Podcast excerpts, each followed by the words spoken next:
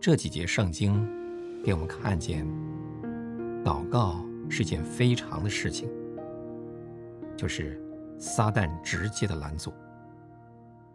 但以理禁食祷告二十一天，在祷告上花了极大的工作，可是没有得到答应。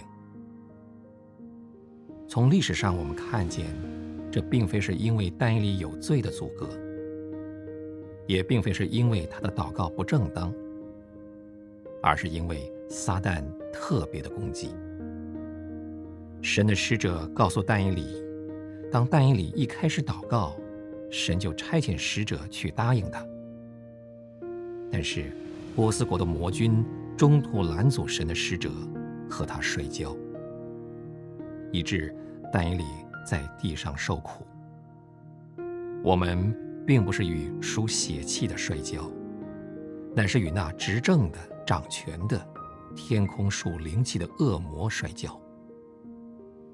撒旦延迟了神的答应，有三个星期之久。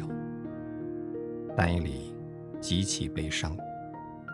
撒旦的目的，原来就是要他悲伤至死。但是，神不让他的儿女背负过于他们所能背负的恶。许多基督徒的祷告也同样被撒旦拦阻。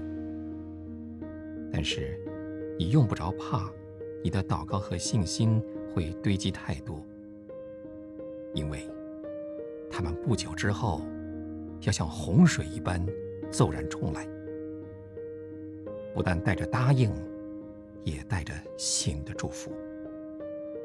最属灵的信徒常常会受到最厉害的试探，但是神必不离弃他们。